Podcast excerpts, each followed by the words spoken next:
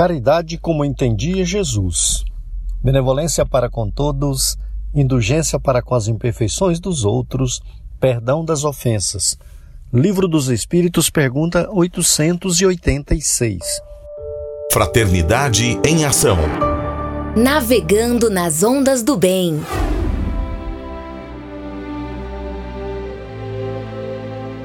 Olá, caro ouvinte, começa agora o Fraternidade em Ação de hoje. Aqui é o seu amigo Sebastião Ribeiro, que, em nome do Mestre Jesus, terá a alegria de estar ao seu lado neste programa. Mensagens, entrevistas, músicas. Vamos juntos refletir o verdadeiro sentido da caridade, conforme nos ensina Jesus, e através do livro Espírita apresentar nossa contribuição para a melhora do mundo em que vivemos.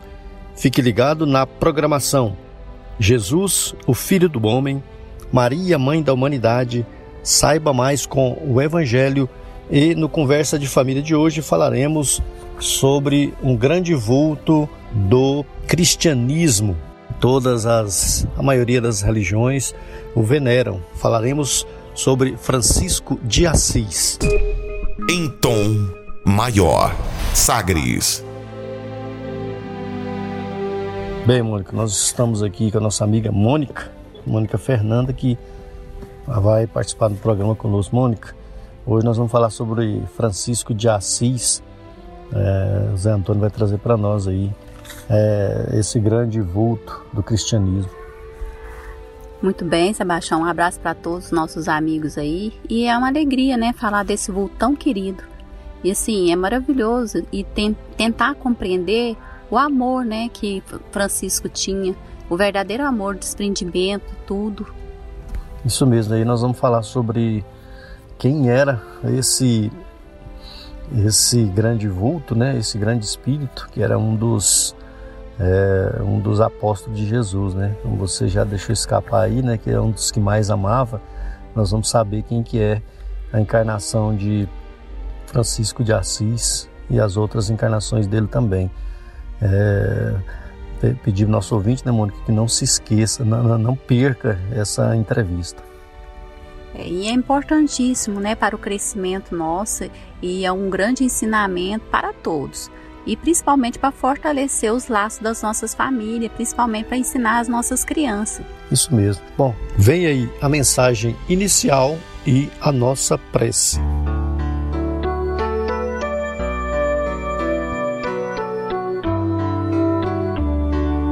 Propriedade Real. Psicografia Chico Xavier. Mensagem Emmanuel. Livro Correio Fraterno. Lição número 20, página 54. O ouro que retens voltará para as arcas das quais te veio as mãos. A casa em que resides abrigará mais tarde moradores diversos a roupa que te asila dirige-se ao monturo, de onde ressurgirá renovada de todo, acolhendo outras formas. O pão que te nutres alimenta-te e passa. As afeições queridas que te enfeitam as horas de beleza e ternura são joias de carinho do tesouro de Deus. Ajudar é ajudar-se. Trabalhar é aprender Servir é entesourar. Não ouvides, portanto, que possuis tão somente o que dás de ti mesmo, no amparo dos semelhantes, porque o bem que ofereces aos irmãos de jornada é crédito de luz a enriquecer-te a vida nos caminhos da terra e nas bênçãos do céu. Deus, Pai, de toda bondade, rogamos a Ti benção para todos aqueles que estão nos ouvindo neste momento, que possa sintonizar com a luz espiritual entrando em nossos corações, restabelecendo a nossa paz. Pai amado, socorre e alivia os nossos ouvintes. Estou certa que de todos receberão o remédio necessário para cada uma de suas dores. Pai amigo, poder e bondade, pura luz que está adentrando aos lares, uma cachoeira de luz possa limpar todo o sentimento de dor, de tristeza, que possa revigorar os lares dos nossos queridos ouvintes, trazendo muita paz, muita bênção. Senhor Jesus, agradecemos, graças a Deus, que assim seja. Sagres. Fraternidade em ação. Ondas de amor à luz da doutrina espírita. Dicas para reforma íntima.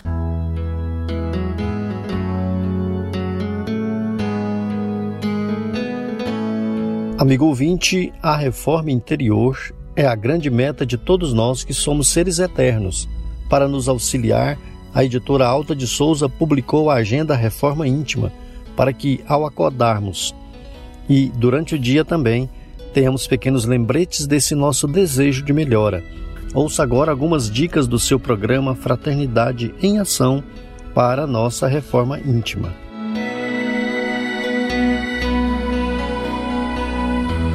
Agenda de Reforma Íntima, Reflexão e Vivência em torno do Evangelho. Ora, a nosso Deus e Pai seja dada glória para todos sempre. Filipenses capítulo 4, versículo 20. Meta do mês: Desenvolver a esperança. Se cristianismo é esperança sublime, amor celeste e fé restauradora, é também trabalho, sacrifício, aperfeiçoamento incessante. Emmanuel, no livro Caminho, Verdade e Vida. Meta do dia: mesmo diante da miséria ou do sofrimento, conservar a esperança como luz divina a nos conduzir até a vitória moral. Sugestão para sua prece diária: prece em favor dos tristes e desesperados. Se você está interessado neste método para sua melhoria interior, conheça e utilize a Agenda Reforma Íntima. Ligue para Livraria e Distribuidora Vantuil de Freitas no WhatsApp 98215 6037 98215 6037 e peça seus livros de reflexão, de estudos, livros esclarecedores que auxiliam nosso equilíbrio anterior. Em tom maior, Sagres. Segundo Joana de Ângeles, todos precisamos de algo que nos auxilie a enfrentar com tranquilidade os problemas e a solucioná-los, a suportar as dores e superá-las, a compreender a necessidade das lutas e vencê-las, a manter o bom ânimo e não tombar em erros, foi pensando nessas questões que escolhemos a passagem evangélica de hoje no Saiba Mais com o Evangelho segundo o Espiritismo com nosso amigo Djalma Freitas. Olá, amigos, irmãos Jesus, que a paz do Mestre amigo e divino esteja em nossos corações. Aquele Jesus da estrada de Emaús aparecendo e mudando a vida de todos depois de vencer a morte.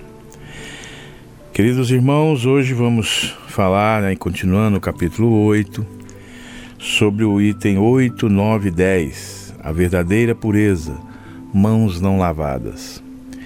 Ah, quando Jesus trouxe essa mensagem, essa explicação nesse, nesses itens, ele representou muito para aquela época. Mas uh, vamos analisar hoje como esse tema está atual. Vamos lá? E ele começa assim: Então, os escribas e fariseus que tinham vindo de Jerusalém se aproximaram de Jesus e lhe disseram: Por que vossos discípulos violam a tradição dos antigos? Pois eles não, não lavam as mãos quando tomam suas refeições. Mas Jesus lhe respondeu: por que vós mesmos violais os mandamentos de Deus para seguir a vossa tradição? Pois Deus fez este mandamento: honrai vosso pai e vossa mãe, e este outro, que aquele que disser palavras injuriosas a seu pai ou a sua mãe, seja punido de morte. Mas vós outros os dizeis: todo aquele que tiver dito ao seu pai ou à sua mãe, toda oferenda que faça a Deus vos é útil, satisfaz a lei. Ainda que depois disso não honre nem assista seu pai ou sua mãe, assim tornastes inútil o mandamento de Deus por vossa tradição. Hipócritas, Isaías bem profetizou de vós quando disse: Esse povo me honra com os lábios, mas seu coração está longe de mim. E em vão que me honram ensinando máximas e ordenações humanas. Depois, tendo chamado o povo, disse: Escutai e compreendei bem isto. Não é o que entra na boca que enlameia o homem, mas o que sai da boca do homem. E o que sai da boca parte do coração, é o que torna o homem impuro. Porque é do coração que partem os maus pensamentos, os homicídios, os adultérios, as fornicações, os furtos, os falsos testemunhos, as blasfêmias e as maledicências. Estão aí as coisas que tornam o homem impuro. Mas comer sem ter lavado as mãos não é que torna o homem impuro.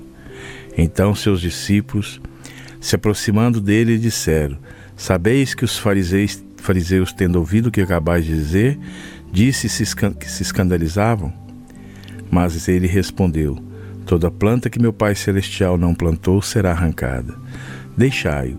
São cegos que conduzem cegos. Se um cego conduz um outro, ambos caem no fosso. São Mateus capítulo 15. Completa. Enquanto ele falava, um fariseu pediu-lhe que jantasse em sua casa, e Jesus, para lá se dirigindo, colocou-se à mesa. O fariseu começou então a dizer para si mesmo: Por que não lavou as mãos antes do jantar? Mas o Senhor lhes disse: Vós outros, fariseus, tendes grandes cuidado em limpar o exterior do corpo e do prato, mas o interior de vossos corações está cheio de rapinas e de iniquidades. Insensato que sois, aquele que faz o exterior não faz também o interior. Evangelho de Lucas. Pois bem, meus irmãos, Jesus chamava a atenção naquela época às tradições, as pessoas pegadas, apegadas e pregadas apenas à letra, sem levar em consideração o sentimento, a emoção e o raciocínio. Mas para a época tudo aquilo era permitido, era entendido. Por isso que Jesus veio para modificar, quando ele diz: Eu não vim destruir a lei, mas completá-la vim cumpri-la, completar através do que? Do raciocínio, sair da letra que mata e deixar o espírito que vivifica. E Jesus, meus amigos, meus irmãos, sendo um profundo conhecedor de nossas almas, quando esteve aqui na terra entre nós, aproveitou todas essas oportunidades para nos ensinar essas lições com profundidade e despertar as nossas consciências para tudo aquilo que viria nos tornar felizes e conquistar a paz interior. Esse item, esse pedaço a gente pode entender quando Jesus quis dizer que é, que a gente não cuida muito do exterior e esquece do nosso interior. E uma delas ele faz uma análise entre a verdadeira pureza entre as mãos sujas e mãos não lavadas. O, o que, que tudo que quer dizer para nós, homens, pessoas, mulheres, jovens, é, dos dias modernos. Como estamos atualizados esses ensinos de Jesus? Como nós, em vez de às vezes progredir mais rapidamente para a essência que é o Cristo de Deus, ainda a grande maioria se mantém como os fariseus de antigo, cobrando da esposa, do esposo, do filho, posturas é, frias, posturas de dogmas, é, posturas de rituais, é, daquilo que o que eu acho que é certo é o que tem que fazer, sem ensinar e mostrar que o verdadeiro caminho é a paz interior, que é conheça a ti mesmo, que é a reforma íntima, que é o alto perdão, que é o alto amor, que é o autoconhecimento. Vamos juntos analisar então Será que nós ainda não valorizamos muito mais as aparências do que as nossas intenções, do que os nossos sentimentos? Enfim, tudo aquilo que constitui a estrutura da nossa alma? Certamente ainda podemos nos comparar aos fariseus da época de Jesus, como ele mesmo diz: Esse povo me honra com os lábios, mas o seu coração está longe de mim. Amigos, irmãos, como nós, na grande maioria, está longe do coração do Cristo, como nós ainda preocupamos com a transitoriedade, com o excesso de alimentação, o excesso do vestir, o excesso de possuir, e às vezes causamos prejuízo a tantos para conseguirmos sempre o mais e mais, em que dado momento às vezes a gente nem vai utilizar, não é mesmo? E ainda Jesus exclama: Insensato que sois há mais de dois mil anos. Que insensatos ainda todos nós ainda somos nos dias de hoje. Com certeza, meus queridos amigos, há muito que se reformar na intimidade do nosso ser, há muito a ser removido, há muito a ser mexido. No entanto, isso ainda na prática se torna difícil para todos nós. E por que nos torna difícil? Porque apegamos demais com essa vida material, que essa vida de mamon, como o próprio Jesus diz, não se pode servir a dois senhores. E como temos dificuldade em servir a Jesus e tanta facilidade em servir mamon. Porque sempre fomos acostumados aos valores externos. Não que estes não têm o seu devido valor. Não podemos desprezar, meus amigos, a necessidade que ainda temos do dinheiro, da alimentação, da boa roupa, do bom lado, da boa casa, de um bom carro. Mas estamos refletindo aqui sobre os excessos. Estamos refletindo aqui a nossa insaciabilidade. Nós nunca estamos satisfeitos com ainda possuímos. E às vezes, repito, é, rompemos e quebramos e ferimos corações para conquistar mais e mais e ficar com celeiros, como diz Jesus. Guardar tudo naquele celeiro sendo que a gente não sabe se a morte vai nos buscar nessa noite. Lavar as mãos antes das refeições, a gente sabe que era um preceito mais fácil de ser cumprido do que limpar nosso coração. A água está ali perto, está fácil. Basta ligar uma torneira colocar as mãos e lavar, e lavar os nossos corações, e modificar o nosso egoísmo, e derrotar o nosso, nosso orgulho, a nossa vaidade, a nossa inveja, o nosso ciúme. Essa é a parte difícil. Não é suficiente ter as aparências da pureza. É necessário, antes de ter de tudo, meus amigos, a pureza do coração. E o alerta de Jesus nos dá de estarmos sempre atentos com nossa consciência nossos pensamentos, nossa mudança íntima de esforçar a nossa luta constante de vencer nossas más tendências, como diz o Evangelho. Reconhece-se o espírita pela sua transformação moral e os esforços que emprega para dominar as suas más tendências. Reflitamos sobre isso nessa semana. Que Deus nos abençoe e que a paz de Jesus esteja em nossos corações. Que assim seja. Fraternidade em Ação. O momento de crescimento espiritual na Sagres.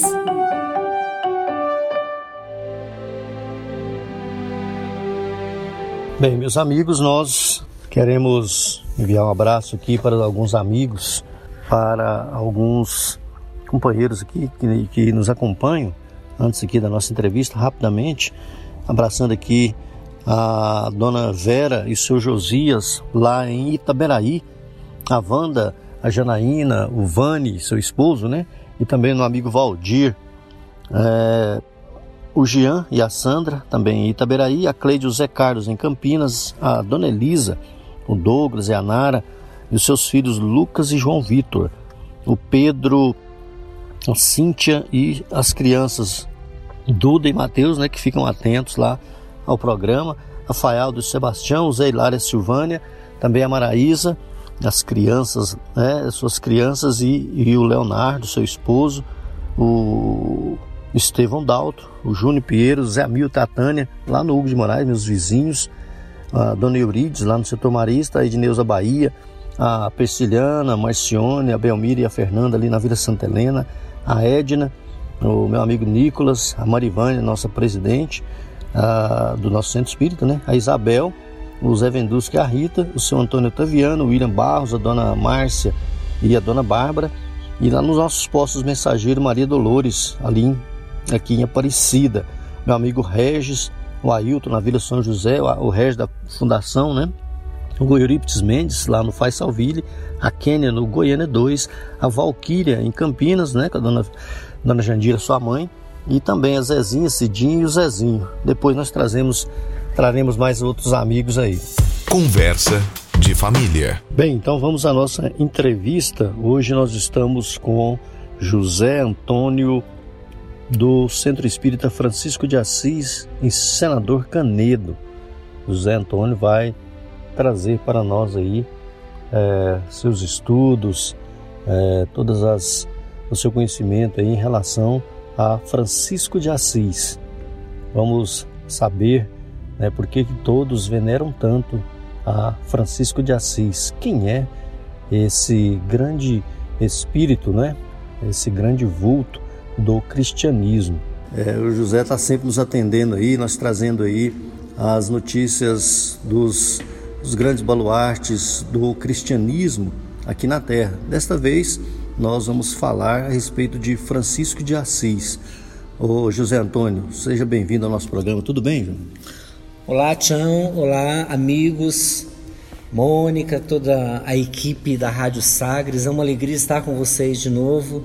Quero dar o meu é, minhas boas-vindas também a, a, toda, a todos os ouvintes que estão sempre conosco todos os domingos. E é sempre uma grande alegria e agradeço a Deus muito pela oportunidade, Chão, de poder estar aqui servindo em nome do Cristo nesse programa tão importante. Eu sei que é um programa que vai atingir muitos corações, tem atingido todos os programas que vocês têm feito. Tivemos a oportunidade de ver o programa do perdão recente. Imagino quantas pessoas ouvindo aquele programa não deixaram seu coração mais sensibilizado para perdoar, porque realmente o ódio não compensa em momento algum. Isso mesmo, nós é que ficamos agradecidos porque é importante para os nossos ouvintes é, ter acesso a esses conhecimentos através aí das suas pesquisas, né, do seu, da sua condição aí de trazer para nós de forma simples, para que nós entendamos.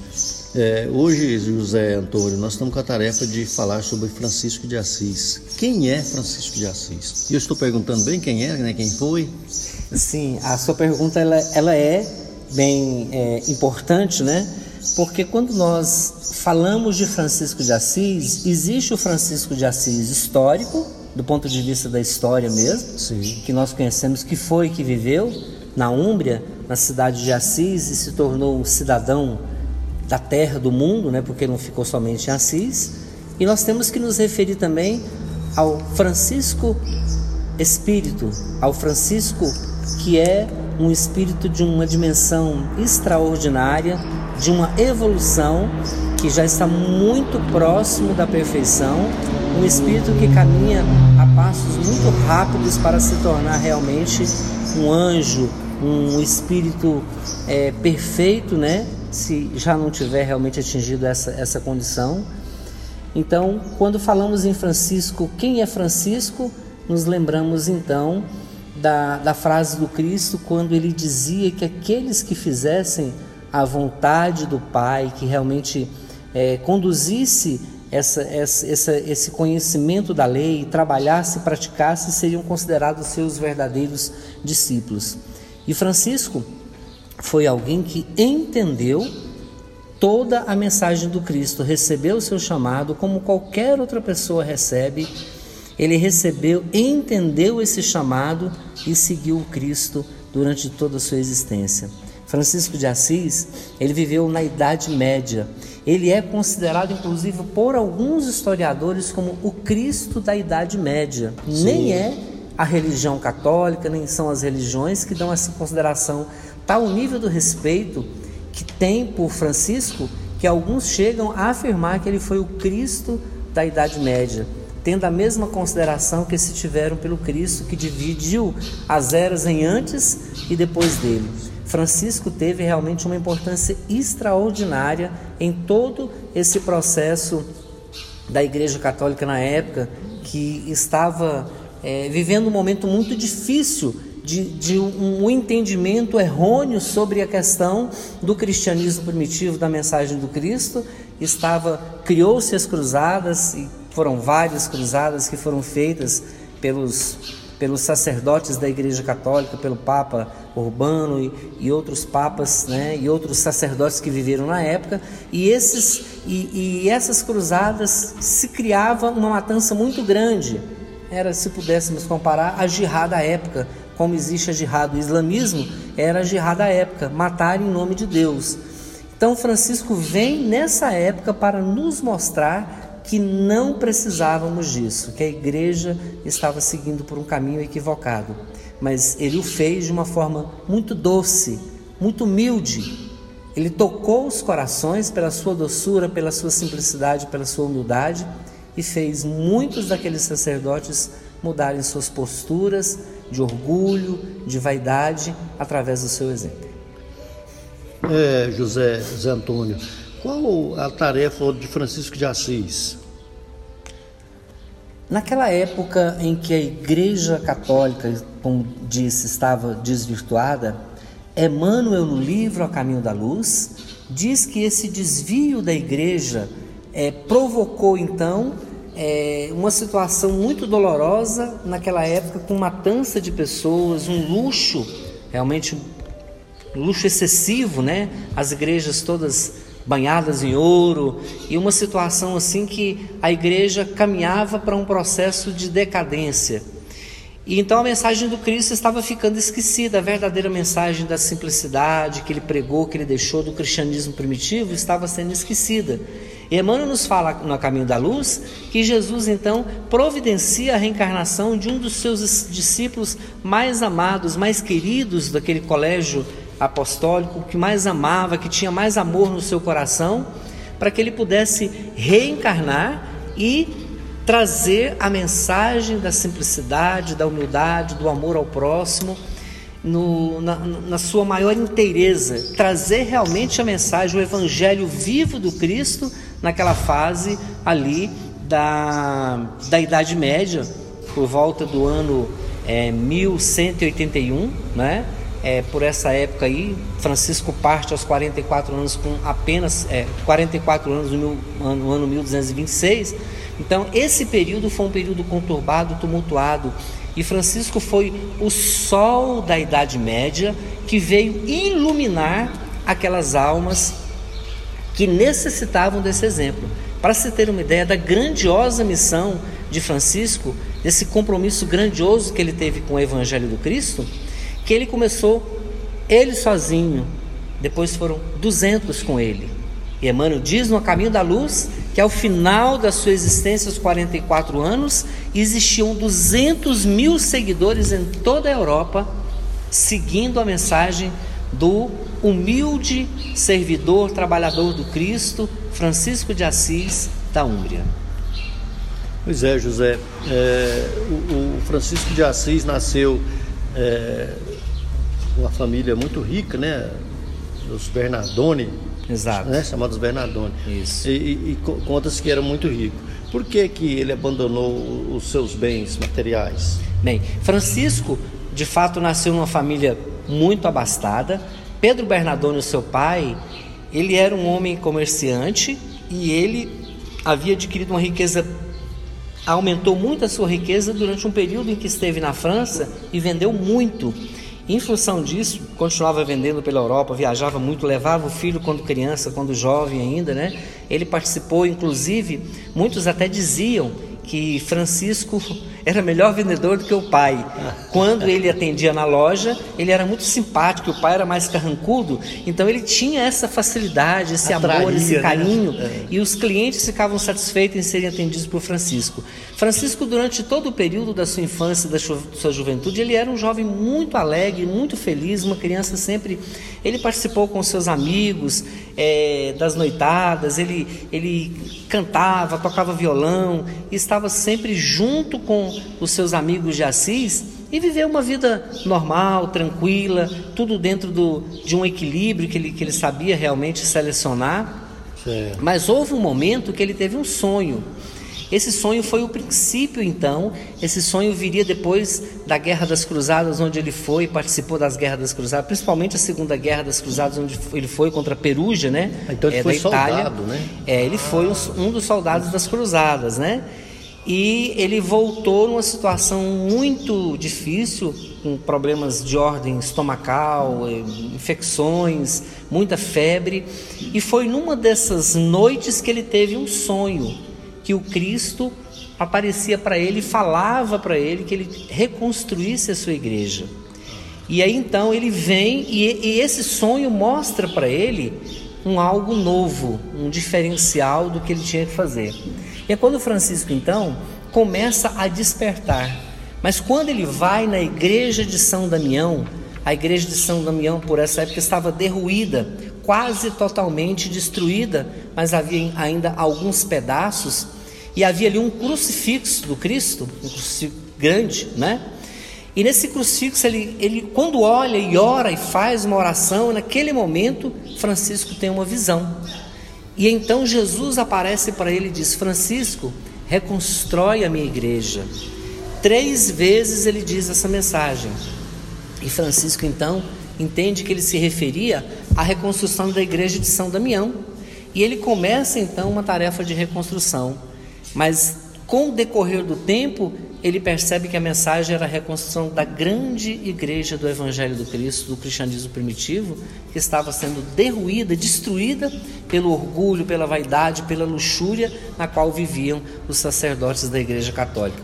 E essa percepção de Francisco faz ele entender que não dava para ele continuar uma vida de riqueza, entregue a, a as, as, situações nas, nas, quais ele vivia, viver uma vida é, de luxo, de riqueza, aquilo contrastava com o que ele estava procurando.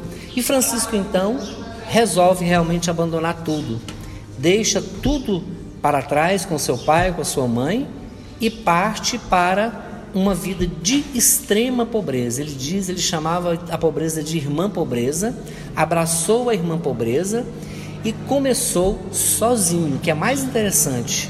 A coragem e a certeza e a determinação desse espírito superior de iniciar sozinho. Iniciou a reconstrução da igreja de São Damião e os seus amigos, então, de outrora, foram pouco a pouco é, se juntando a ele. Até que então também Clara, que era a sua alma gêmea, um espírito muito próximo, muito afinizado com Francisco, que o conhecera desde a infância também, na mesma cidade de Assis, resolve se juntar ao grupo, abandonando também uma vida de riqueza, porque seus pais também eram ricos, abandona aquela vida de riqueza e vai criar a Ordem das Clarecitas. Era dividido então no, dos franciscanos e a Ordem das Clarecitas, a qual é, Clara, Clara era a coordenadora e Francisco coordenava a parte masculina, né? Que eles viviam em uma espécie de comunidade entre os dois. Sim, e José, é até interessante, é, só para arrematar esse, esse pequeno assunto, quando na visão, na visão de homem, né, na visão na terra, de homem encarnado, ele começou a fazer os, os famosos mutirões, né? Exatamente. Da... É interessante, né? Porque ele, ele, ele traz essa mensagem da, do espírito de equipe, de comunidade, né? O mesmo espírito que Jesus ensinou naquela época e que Pedro continuou, porque na casa do caminho eles faziam isso, né? eles construíam tudo junto, faziam tudo junto, né? Dividiam as despesas, todas as coisas eram, eram rateadas entre eles, né? A gente recorda aqui de Paulo, né, que Paulo saía para as pregações e ele pedia em nome do Cristo que ele arrecadava no caminho, nas suas rodas, nas suas viagens, ele trazia e entregava para Pedro e Pedro administrava aquilo ali junto com os companheiros. Alguns podem questionar, mas como que Paulo fazia isso se ele não trabalhava? Aí é que está o erro. Paulo e Barnabé trabalhavam. Paulo era tecelão e Barnabé o leiro e ele ganhava o salário dele, o que ele recebia nas doações, ele fazia é, para a igreja do caminho, para a casa, do, casa caminho. do caminho. Muito bem, nós estamos falando com o José Antônio, é, presidente do Centro Espírita Francisco de Assis, de Senador Canedo, Goiás. Estamos falando sobre Francisco de Assis. Nós vamos fazer aqui um breve intervalo e daqui a pouco nós vamos retornar com o José Antônio falando a respeito da reencarnação de Francisco de Assis. José Antônio, nas primeiras respostas, colocou que Francisco de Assis seria um dos apóstolos de Jesus. Nós vamos falar quem que é esse José Antônio, né, vai trazer para nós falar quem que é esse apóstolo e também quais os exemplos que ele nos tem dado e para nós entendermos qual é a reencarnação desse apóstolo, nós vamos perceber é, ao falar também do livro Francisco de Assis. Faremos um breve intervalo e ouviremos uma mensagem e uma bela música. Jesus, o Filho do Homem.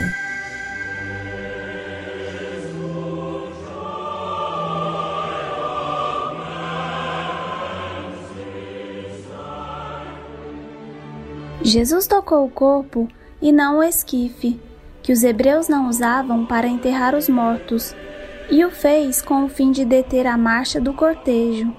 Sua vontade, expressa por estas palavras: Levanta-te, mancebo, eu o ordeno.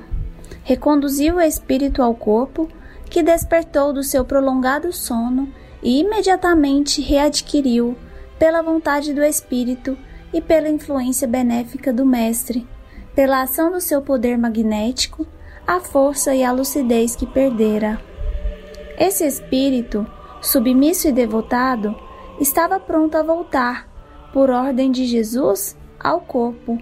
Mas este, não se achando sustentado pela vitalidade da matéria, desde que, em virtude do afastamento do espírito, o laço fluídico se distendera cada vez mais de súbito, graças aos fluidos que o penetravam, a força e a vitalidade. A restituição da vitalidade ao corpo foi devido àquela potência magnética que restabeleceu a harmonia entre as forças vitais. Uma vez morto, realmente, pela ruptura do laço espírita que une o espírito ao corpo, isto é, por se haver o espírito com o perispírito separado completamente do corpo, jamais pode o homem readquirir a vida corporal humana pela volta de um a outro a podridão chamada cadáver.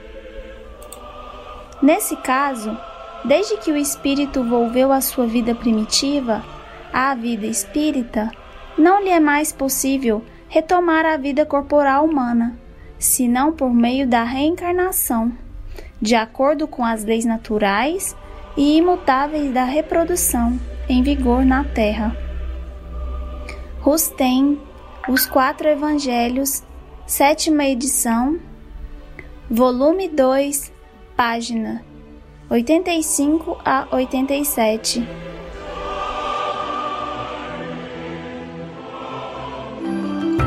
Momento musical.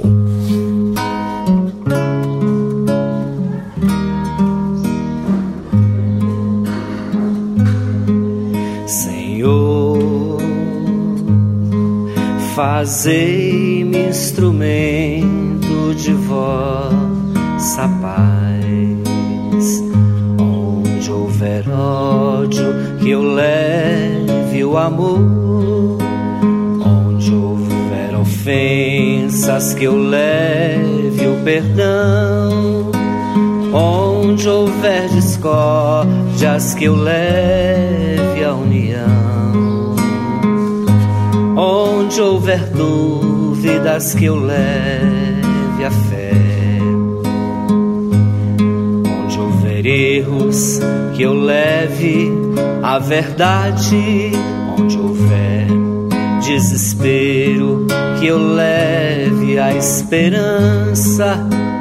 Onde houver tristezas, que eu leve a alegria. Onde houver trevas que eu leve a luz. Ó oh, Mestre, fazei que eu procure mais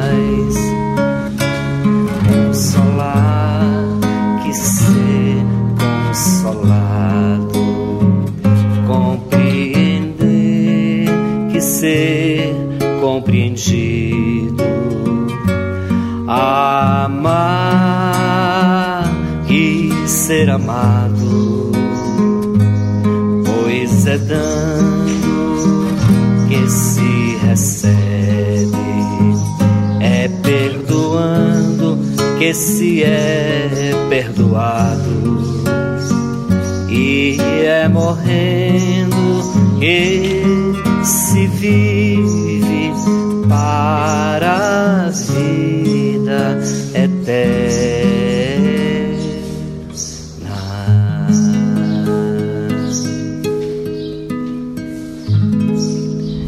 Continue na Sagres. Daqui a pouco tem mais. Fraternidade em Ação.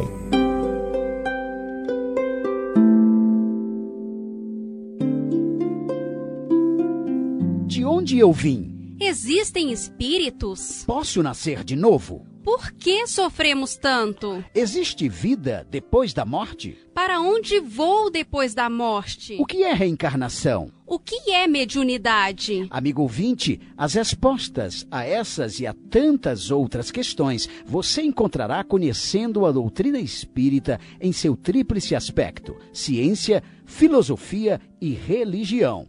Procure uma instituição espírita em sua cidade.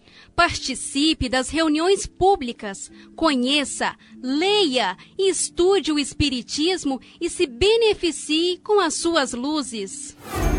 De volta com mais. Fraternidade em Ação.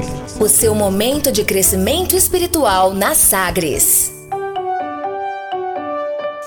Conversa de família.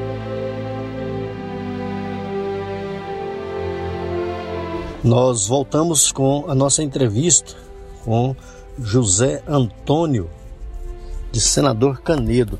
Mas antes, é, um abraço aqui para os meus amigos, os nossos amigos ouvintes aqui, José Pereira, Dona Lourdes, o Lazinho e o Rodrigo, na Nova Esperança, o Zé Augusto Teles, no Recanto do Zé Augusto Teles, no Recanto do Bosque, a Dona Cândida e o seu Walter, ali na Vila São José, o João Mâncio e a Zilmene, João Manso, que aniversaria nesse mês, né?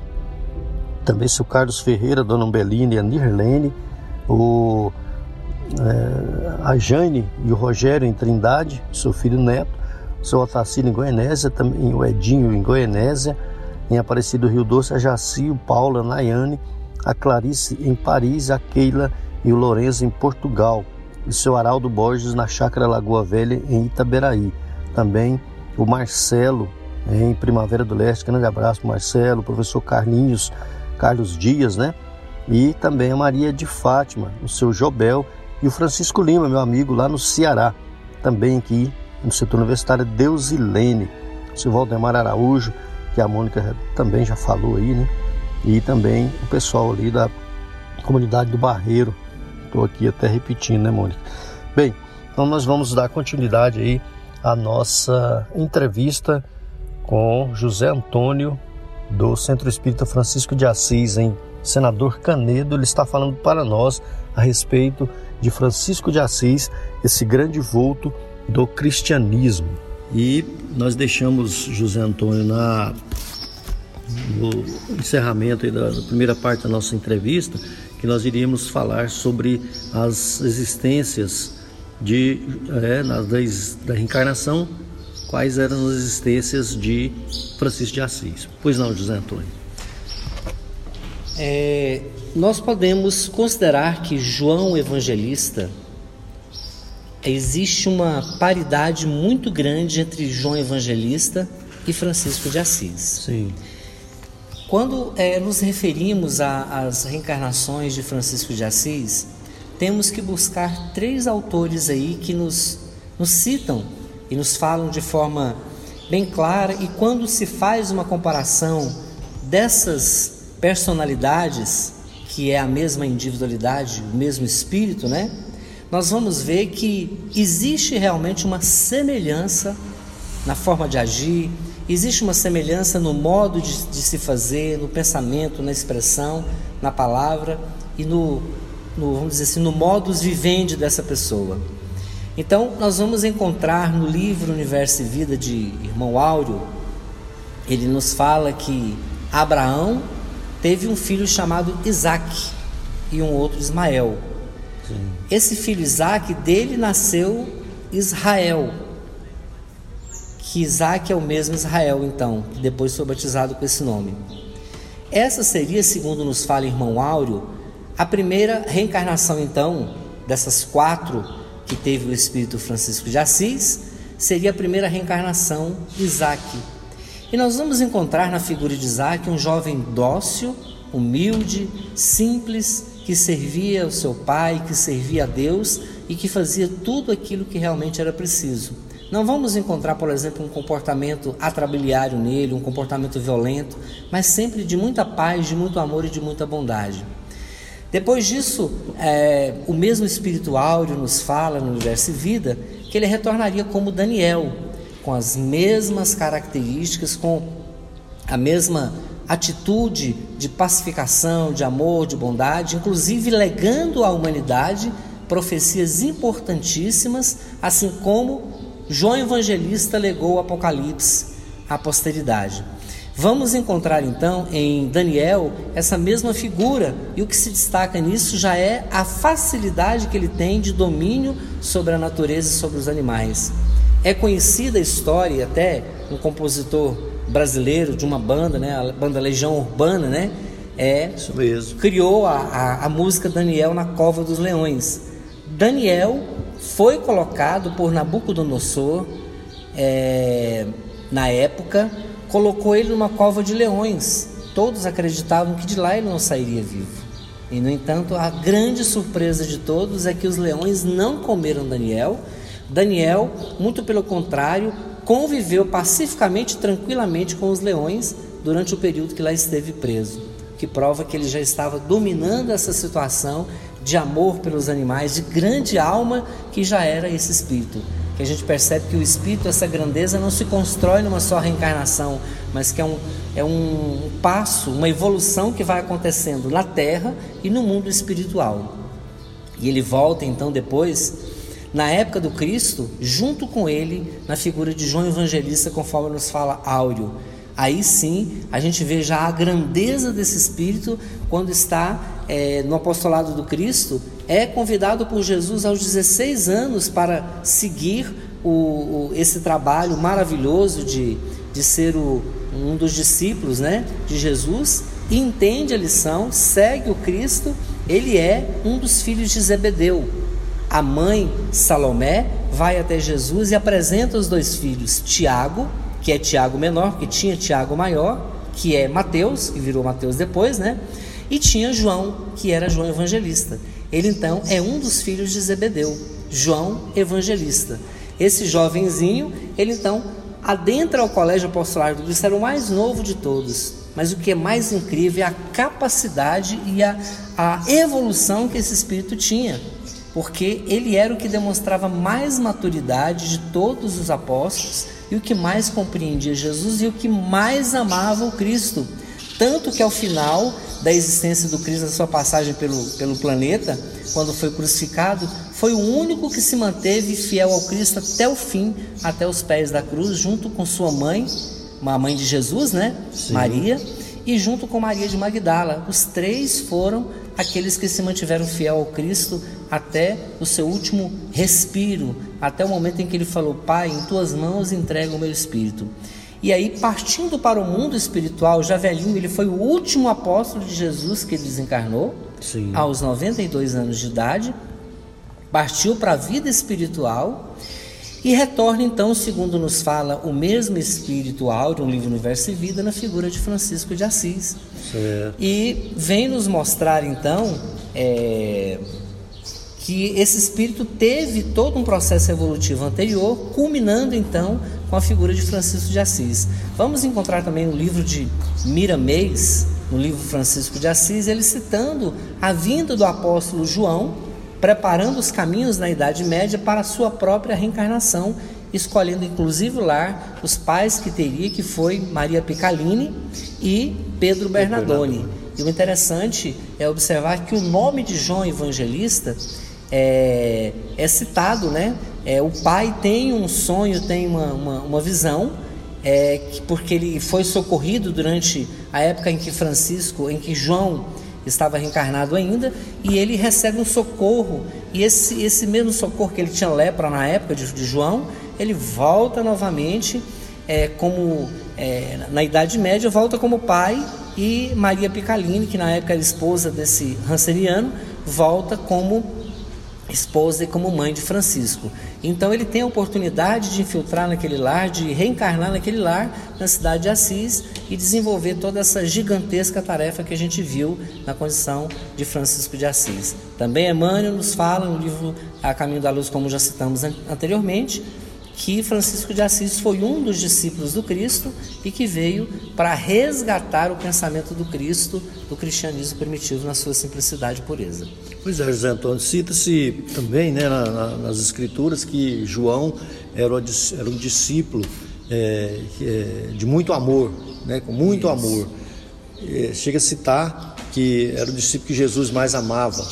É, há privilégios? Como é que é isso? O que, o que nós podemos entender dessa lição, Sim. quem nos fala isso é Leon Denis no livro Cristianismo e Espiritismo, é. que houve durante uma certa época, é por parte de alguns sacerdotes da igreja, que nós não estamos fazendo uma crítica à igreja católica, uma instituição respeitadíssima, Sim. mas o erro é humano. Nós sabemos que nós cometemos falhas. Em todas as instituições humanas existem pessoas que cometem falhas. Todos nós somos humanos e erramos.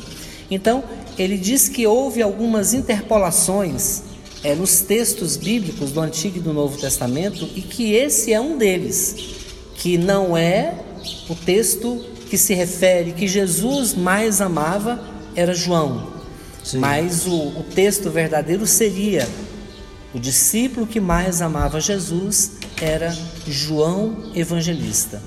Tal a dedicação que ele tinha, como falamos anteriormente, que ele conseguiu ir até o fim. Nenhum dos discípulos conseguiu. O amor era tão grande dele por Jesus, a sua dedicação, que ele acompanhou Cristo até o seu último momento. Pois é, José Antônio, até por isso, né, é, quando se fala do sentimento amor, é, é, essa facilidade que ele tem com, com a natureza, né? Exatamente. Com os animais, os pássaros, com os né? pássaros. É, Conta-se que na ilha de Patmos, onde João ficou muito tempo lá preso, né, ele fazia palestra para os pássaros e para os peixes. Peixes, mares, né? exatamente. Né? Então, é essa facilidade, você vê a evolução que ocorre do espírito em Daniel já vemos esse contato maior com os animais. Exatamente. Em João Evangelista nós vemos ele da mesma forma desenvolvendo essa capacidade. Ele não tinha com quem conversar, era uma ilha deserta, só tinha os soldados, e ele então aproveitou aquele tempo para conversar com quem? Com os animais, desenvolver essa linguagem dos animais, conversava com os animais, com os peixes, e se mantinha como se tivesse uma grande família ao seu redor, que realmente era a grande família dele, e que ele o tempo todo é, permanecia com aqueles animais, com os peixes e com os pássaros em profunda harmonia. Inclusive, aqui eu vou fazer uma referência importante, não estamos falando só sobre o João Evangelista, mas é sobre Francisco, Sim, mas vamos abrir um parêntese para dizer a importância que teve a ida dele para a ilha de Patmos. Sim. No livro Francisco de Assis diz que foi uma preparação de, de João Evangelista para que ele pudesse receber essa mensagem extraordinária, essa carta do futuro para a humanidade, as profecias que estão contidas no Apocalipse. Apocalipse significa revelação, para que ele pudesse receber essa revelação. Então ele precisava de um ambiente puro da natureza, de vibrações, de fluidos puros, para que Jesus pudesse então revelar o futuro da humanidade, para que não houvesse nenhum tipo de interferência externa de vibrações inferiores, para que ele pudesse então receber na íntegra essa mensagem. Daí o porquê o que parece um mal foi um grande bem. Ele foi preso. Sim. Mas para ele aquela prisão era um paraíso era o lugar que ele sempre amava e gostava, era a natureza e os animais, e se sentiu muito bem ali João Evangelista. A mesma coisa ocorre com Francisco, que a gente vai ver esse espírito extraordinário caminhando pelas matas, pelas regiões do Alverne, né, que era muito comum, né? Toda a natureza, inclusive a igreja de São Damião, à época, hoje não, porque ela já, né, a cidade de Assis cresceu mais, mas ela era no meio do campo, do, da, da, da natureza, e ali então ele tinha esse prazer de estar com os animais. Não é raro acontecer, naquela época, as, os cultos de Francisco com Clara e com os discípulos, é, junto com os animais dentro da igreja. Não era raro isso acontecer, ocorria isso aí. Para Francisco, Boa então, companhia, os né? animais, né? eles faziam parte da sua vida. Francisco amava os animais. Tem até uma história interessante que eu gostaria de citar rapidamente. Sim. Que uma vez tinha um lobo que perturbava a cidade de Assis e as pessoas ficavam amedrontadas, porque ele, ele comia, a, a vamos dizer, a, a, alimentação deles, né? os, os animais que eles utilizavam domésticos para a sua alimentação, o lobo consumia né, esses animais. E então ele, ele ficou preocupado com a situação que chegou a notícia a ele e falou: Não, eu vou lá conversar com o lobo. E os discípulos, muito preocupados: Não, Francisco, não vai. O lobo é muito perigoso. A gente sabe que o lobo é um animal perigoso, ele ataca mesmo. E se a pessoa não tomar cuidado, ele pode até morrer. Mas Francisco disse: Não, eu vou lá. E foi até a floresta, chegou lá, conversou com o irmão lobo, deu-lhe um verdadeiro sermão, disse a ele: Meu irmão, você está perturbando a tranquilidade das famílias de Assis. Você não pode fazer isso, porque você é um filho de Deus, assim como eu sou, e eu peço a você que não faça mais isso. Não fique mais perturbando as famílias de Assis. E conversou com o lobo e parece milagroso, mas somente as almas que têm esse grande amor, essa grande capacidade de amor, pode tocar tão fundo e fazer até os animais se transformarem. Diz a história, ela é verdadeira, que Francisco entrou de novo na cidade de Assis, voltando da floresta, junto com o lobo ao seu lado, como se fosse um cão domesticado. Vida, e o lobo passou então a ser amigo de todos na cidade, andava tranquilamente. Algumas vezes até tinham que é, chamar a atenção das pessoas que o maltratavam, porque ele não maltratava mais ninguém, as pessoas davam comida para ele. E o lobo passou a ser um amigo de Francisco e um amigo da cidade.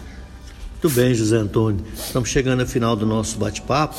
É, para você falar aí a respeito das suas considerações finais, a respeito de Francisco de Assis, da sua tarefa é, e, a, e, as tarefas de todos esses grandes vultos que Deus nos envia, que é, nós estávamos falando né, no, no, intervalo, que Deus não nos deixa órfãos. Né? Isso. É, Emmanuel fala para Chico que em todos os séculos sempre Jesus permitiu a reencarnação de um apóstolo, de um discípulo do Cristo que veio para relembrar a mensagem do Cristo para que não ficasse é, esquecida. Portanto, nesses 20 séculos, sempre houve um apóstolo, um discípulo do Cristo que veio, reencarnou e trouxe a sua mensagem. Nós temos, por exemplo, Allan Kardec, que foi Tomé, no século XIX. Nós temos então no século XII a grande figura de Francisco de Assis, que foi esse baluarte, essa luz que iluminou a Idade Média. Mas eles vêm principalmente em épocas em que a humanidade está passando por um processo de grande derrocada moral. E, a, e as religiões perdem então o seu sentido, e aí nesse aspecto é que esses discípulos reencarnam. E nós queríamos nos referir a Francisco, então, como esse espírito que desempenhou uma tarefa extraordinária, né? trazendo de volta a mensagem do Cristo, e a mensagem dele ficou. Mudou, transformou na época e tem transformado até hoje. Hoje são milhões de pessoas pelo mundo que seguem a mensagem de Francisco de Assis. Fraternidade em Ação. Ondas de Amor à luz da doutrina espírita. Amigo ouvinte, nós agradecemos aí ao nosso amigo José Antônio, que trouxe para nós aí os seus estudos, né, a nossa entrevista aí a respeito de Francisco de Assis, José Antônio lá de Senador Canedo. Um grande abraço, José Antônio. E nós chegamos ao final do nosso programa Fraternidade em Ação, navegando em Tom Maior. Foi muito bom estar aí na sua companhia. Esperamos contar com você nas nossas próximas programações. Acompanhe a mensagem de encerramento e Continue ligado na programação da Sagres 730. Lembrando que você pode ouvir novamente né, o nosso programa e outros programas também lá no Sagres Online, sagresonline.com. Obrigado, amigos. Fiquem todos com Deus. Nós convidamos a você para ouvir agora histórias e experiências de um espírito compromissado com a evolução do nosso planeta. Maria Mãe da Humanidade. Maria, Mãe da Humanidade.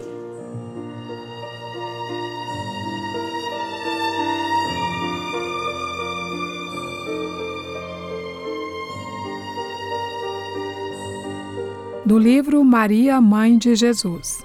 A Virgem.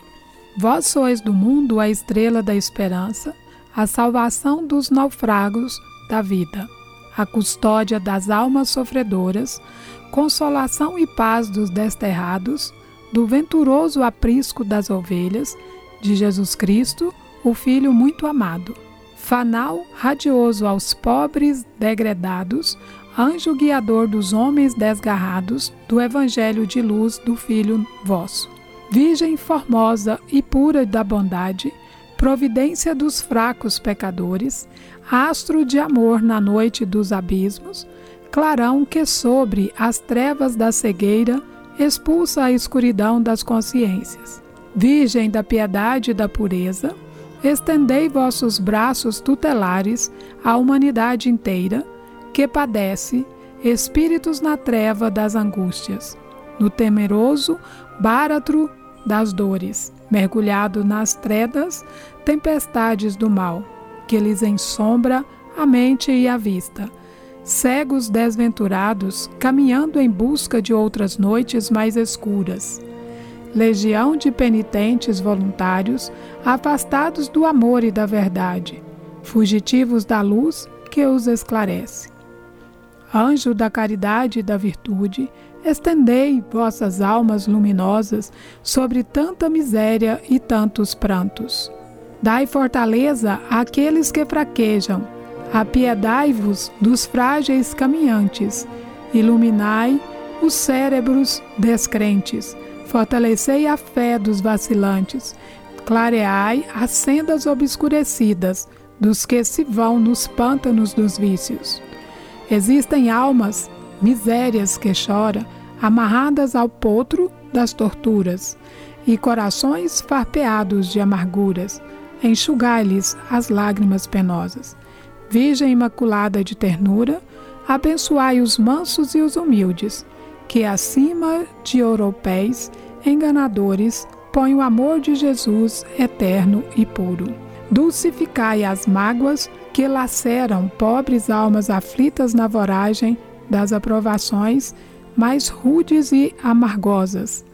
Estendei, Virgem pura, o, o vosso manto constelado de todas as virtudes, sobre a nudez de tantos sofrimentos que despedaçam almas exiladas no orbe da expiação que regenera. Ele será a luz resplandecente sobre a miséria dos padecimentos, afastando amarguras, concedendo claridades a estradas pedregosas, conforto às almas tristes deste mundo, porto de segurança aos viajantes, clarão de sol nas trevas mais espessas, farol brilhante iluminando os trilhos de todos os viajores que caminham pela mão de Jesus, doce e bondosa, o pão miraculoso repartido entre os esfomeados e os sedentos de paz que os acalente e os conforte. Virgem, Mãe de Jesus, anjo de amor, vinde a nós que na luta fraquejamos. Ajudai-nos a fim de que a vençamos. Vinde, piedosa Virgem de bondade, cremos em vós, na vossa alma divina. Vinde, dai-nos mais força e mais coragem. Derramai sobre nós o eflúvio santo do vosso amor que ampara e que redime. Vinde a nós, nossas almas vos esperam, almas de filhos míseros que sofrem. Atendei nossas súplicas, Senhora, providência da pobre humanidade. Bittencourt Sampaio.